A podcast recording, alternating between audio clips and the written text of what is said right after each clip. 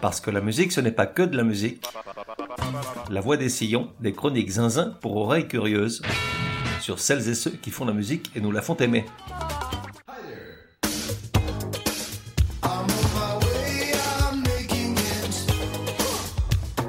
La voix des sillons, numéro 119.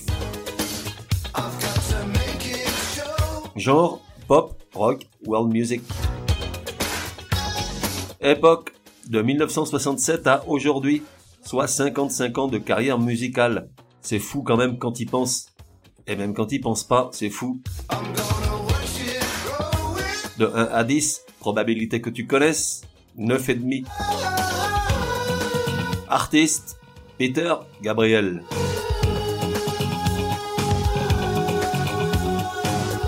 Tu as dû noter que depuis deux ou trois semaines, je ne t'embête plus avec mon appel à tes générosités pour m'aider à continuer à t'instruire, à te surprendre et accessoirement à te faire marrer 20 ou 25 minutes durant, deux fois par semaine.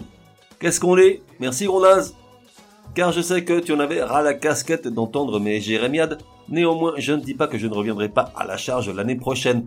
Je remercie donc publiquement toutes celles et ceux qui ont participé à l'effort collectif. Je le leur ai déjà dit, j'ai été très touché.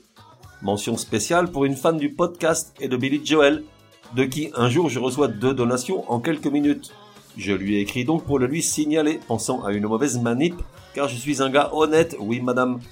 Mais je me trompais, cette personne m'a répondu en précisant que le second envoi, c'était pour, ouvrez les guillemets, les cousins de vie. Je trouve l'expression très jolie alors que j'ai découvert que c'était pour les cousins d'huile. Fermez les guillemets. Autant te dire que je me suis marré comme une baleine. Du reste, à te raconter l'anecdote, j'ai un mal de chien à garder mon sérieux. Merci encore, chère auditrice, vous êtes formidable. Et pour celles et ceux qui n'auraient rien compris, je leur repasse ce que disait la promotion avec les cousins de vie. Chaque nouvel épisode de La Voix des Sillons me prend du temps, beaucoup de temps, sans compter les cousins de vie, nombreux. En ce moment, la relation épistolaire avec l'audience du podcast est plutôt intense. Certes, j'ai de temps en temps des auditeurs tristes qui grincent des dents lorsque je parle des quatre gnangnans de Liverpool pour me référer aux Beatles, mais dans l'immense majorité, ce sont des écrits fort sympathiques, avec leur lot de louanges, d'encouragement à ne pas changer de cap, de claques dans le dos de gros nazes, et bien entendu de suggestions musicales. Comme je dis souvent, parmi elles, il y a à boire et à manger. Du reste, il y a des trucs, même pas tu les bois ni ne les manges. Et puis, il y a ceux qui reviennent fréquemment, comme Peter Gabriel, il y a encore un mois, ça ne me serait pas venu à l'idée. Mais l'autre jour, en faisant l'épisode sur Youssou N'Dour, j'ai remis le nez dans la vie de l'ex Genesis, les deux étant très liés. Et quand même, c'est un vrai chouette mec à qui une certaine idée de la musique doit beaucoup. On parle d'un auteur, compositeur, interprète, producteur et activiste qui a reçu tous les prix et tous les honneurs. 3 Brit Awards et tous les prix britanniques possibles et imaginables, 6 Grammy Awards, 13 MTV Video Music Awards, intronisé au Rock'n'Roll Hall of Fame en tant que membre de Genesis en 2010, puis en tant qu'artiste solo en 2014, tandis qu'en reconnaissance de ses nombreuses années de militantisme en faveur des droits de l'homme, il a reçu le prix de l'homme de la paix des lauréats du Nobel de la paix en 2006, et en 2008, le magazine Time l'a désigné comme l'une des 100 personnes les plus influentes du monde. De son côté, la Bible All Music l'a décrit comme l'un des musiciens les plus ambitieux et les plus novateurs du rock ainsi que l'un des plus politiques. Alors, Peter Gabriel, c'est parti.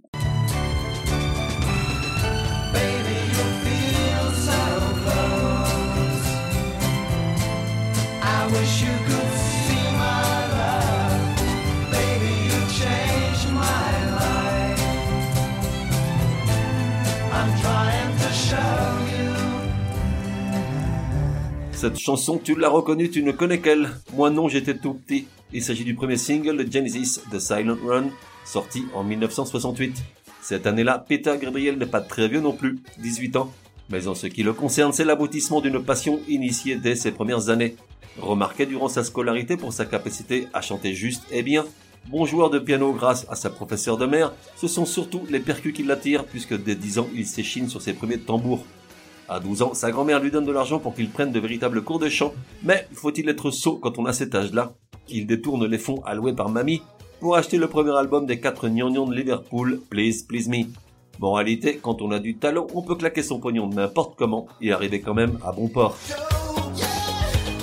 À 15 ans, il monte son premier groupe, The Millards, tendance jazzy où il fait le batteur, puis un second, The Spoken Word, puis un troisième, Garden Wall, avec une partie des futurs membres de Genesis, Tony Banks et Chris Stewart. À 17 ans, après la dissolution de Garden Wall, ils s'unissent à deux autres futurs membres, Anthony Phillips et Mike Rutherford. Et après moult aventures propres à cet âge-là, ils lancent Genesis et publient leur premier single, la fameuse The Silent Sun, qui fait un four, tout comme l'album qui suit From Genesis to Revelation, le public croyant qu'il s'agit là de musique chrétienne, c'est ballot. Partir de là, et comme souvent au début, le groupe connaît un véritable turnover jusqu'à l'arrivée de Phil Collins à la batterie dès 70, arrivée qui semble asseoir la stabilité de la formation. Jusqu'au départ de Peter Gabriel en 1975, Genesis sort cet album de rock progressif souvent avant-gardiste, c'est-à-dire du rock qu'on écoute assis et relax, en réalité avachi et défoncé. Le groupe vend des millions de disques et devient le fer de lance du seul genre musical à faire la part belle à la flûte traversière avec les Pink Floyd, Yes, King Crimson, Jeff O'Toole ou encore Tangerine Dream. Peter Gabriel fait des merveilles au micro en concert, ses interludes parlés entre chaque chanson sont souvent l'occasion de montrer au public qu'il a un dealer du tonnerre. En 1974 est publié The Lamp Lies Down on Broadway, un double album conceptuel salué par toute la critique. On y trouve la chanson The Carpet Crawlers, qui bien que créditée à l'ensemble du groupe, est écrite par Peter Gabriel, sa dernière contribution à Genesis.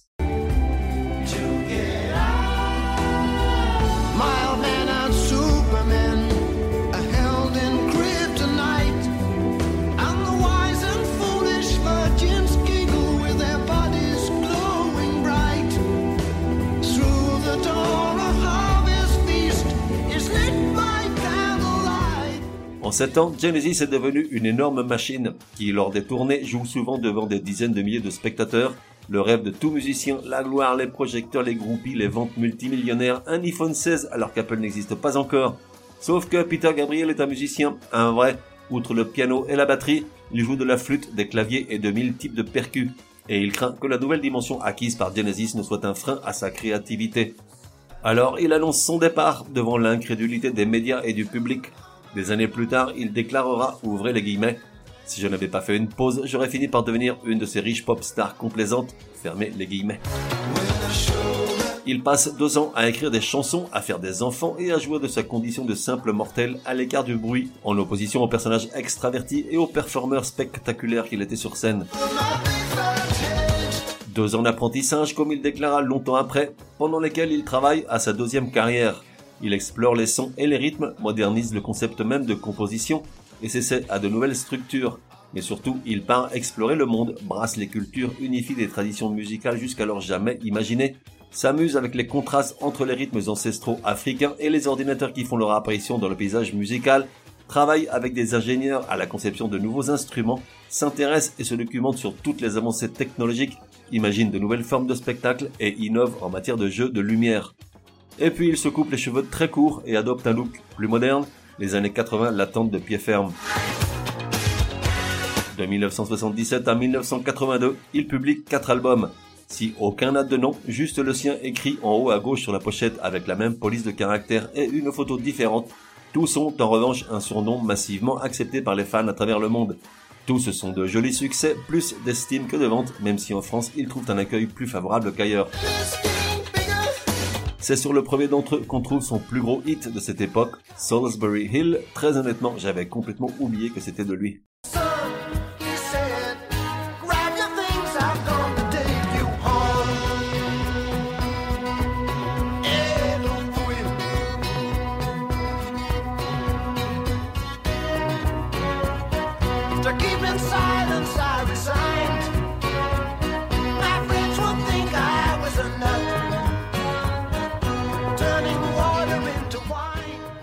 Mais c'est sur le troisième, surnommé Melt, qu'on peut traduire par fondu en référence à la photo de la pochette sur laquelle son visage semble fondre comme de la cire de bougie, qu'apparaissent les premières sonorités vraiment nouvelles, un style précurseur de ce qu'on n'appelle pas encore world music et un engagement pour de nombreuses causes, en particulier contre l'apartheid, bien avant tout le monde. La chanson Biko est un hommage au militant Steve Biko, chef de file de la lutte contre l'apartheid en Afrique du Sud, torturé et assassiné en 1977 lors d'une garde à vue.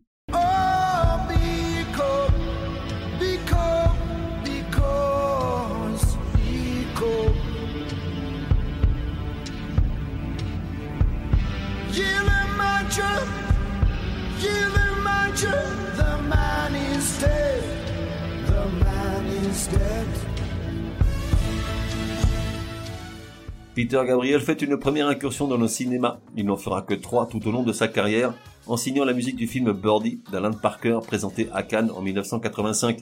J'avais adoré ce film d'une grande délicatesse avec un colossal Matthew Modine dans le rôle du gentil dingo qui se croit oiseau et son improbable ami le formidable Nicolas Cage dans l'un de ses rares grands rôles à l'écran. Dans la composition de Peter Gabriel, on sent de nouveau cette attirance pour les sonorités africaines. Voici un petit extrait du morceau Birdie's Flight, le vol de Birdie. Mais si tu n'as pas vu le film ou ne t'en souviens pas, difficile de frissonner.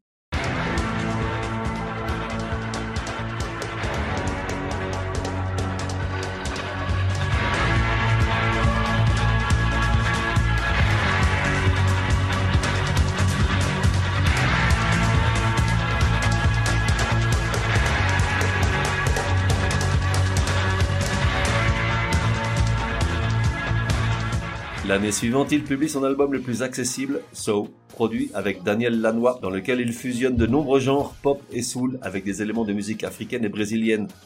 Vendu à plus de 5 millions d'exemplaires rien qu'aux US, il a fait passer l'artiste de chanteur culte à star mondiale. On y trouve la majorité de ses grands succès populaires, comme Sledgehammer, dont la vidéo est récompensée par un record de 9 MTV Awards, mais aussi son duo avec Kate Bush, Don't Give Up, tandis qu'on écoute en sourdine Big Time depuis le début de l'épisode. Voici un extrait des deux premiers cités. En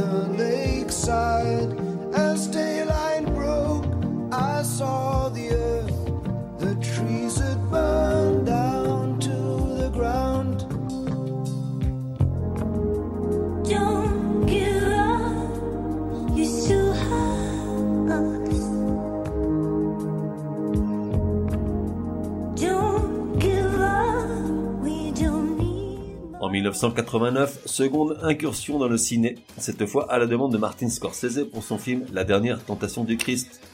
Intitulé Passion, le disque est publié comme album à part entière plus que comme musique de film, Peter Gabriel ayant finalement passé plusieurs mois après la sortie du film à développer et terminer des morceaux inachevés lors du tournage. L'album est considéré comme la première étape dans la popularisation de la musique du monde. Il a du reste remporté le Grammy Award du meilleur album New Age en 1990. Très curieusement, je n'ai pas vu le film. Comme tu sais, je suis plus Elvis. En revanche, je suis fan absolu de l'album. Une plongée fascinante dans les musiques du monde, principalement du Moyen-Orient, mais aussi d'Afrique et d'Asie. Un pont entre l'Occident et l'Orient d'une étonnante intelligence. L'alchimie parfaite réunissant des musiciens aux mille origines et cultures, tous au service de l'amour et de l'émotion. Une œuvre musicalement bouleversante, captivante, enivrante, où l'on retrouve Billy Cobham, batteur de jazz du Panama, John Hassel, trompettiste américain, Yusundur, le violoniste indien El Shankar, et last but not least, Nusrat Fateh Ali Khan, ce musicien dont la popularité en son pays, le Pakistan, était à la hauteur de celle d'Elvis aux US, et qui s'est fait connaître pour la bande originale du film La Dernière Marche, ce magnifique film de Tim Robbins sur la peine de mort, avec Suzanne Sarandon et Sean Penn. Avec cet album, Passion, Peter Gabriel invente une sorte de folklore imaginaire, avec une instrumentation magistrale. Extrait de The Feeling Begins, l'ange Gabriel, mystique et lyrique, chair de poule, monte le son à fond les ballons.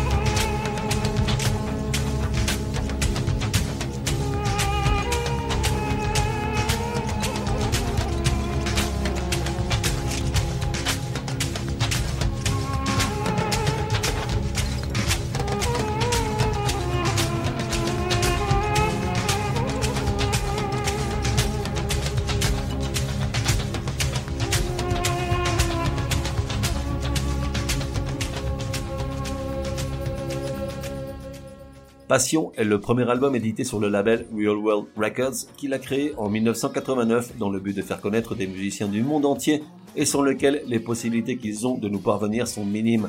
À ce jour, ce sont plus de 200 albums qui ont été édités, représentant des millions d'exemplaires vendus, même si, soyons honnêtes, aucun n'a connu de grand succès. Au même titre qu'avec le WOMAD, le World of Music, Arts and Dance, ce festival multigenre qu'il a lancé en 1980, Peter Gabriel ne fait que défendre l'idée même de musique. Dans une interview de l'époque, il disait ceci, ouvrez les guillemets. C'est comme en génétique, les races qui se reproduisent en circuit fermé s'affaiblissent. Les communautés cosmopolites sont plus saines. On peut préférer purifier son inspiration, développer une seule et même idée. Mais la musique est plus dense lorsqu'elle est au confluent de plusieurs courants. Fermez ces guillemets pleins de sagesse. En 1992, il publie un nouvel album, As, dans lequel il interprète deux chansons en duo avec Sinead O'Connor.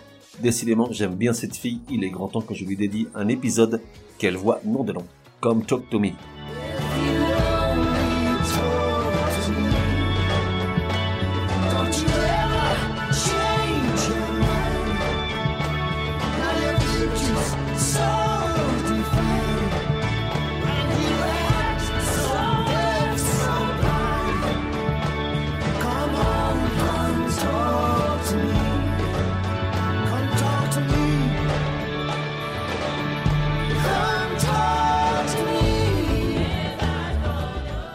Vu comme ça, Peter Gabriel semble parfait. On le dit en plus extrêmement sympathique et abordable.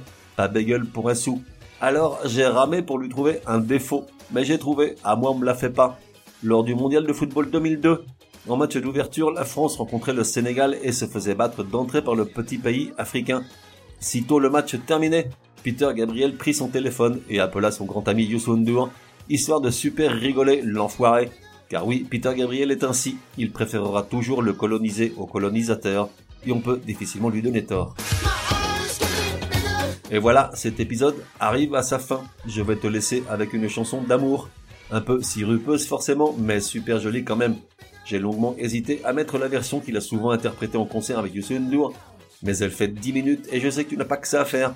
Alors voici la version originale tirée de l'album So de 1986, In Your Eyes.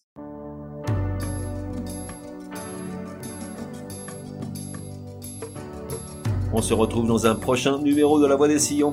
En attendant, café et à la messe.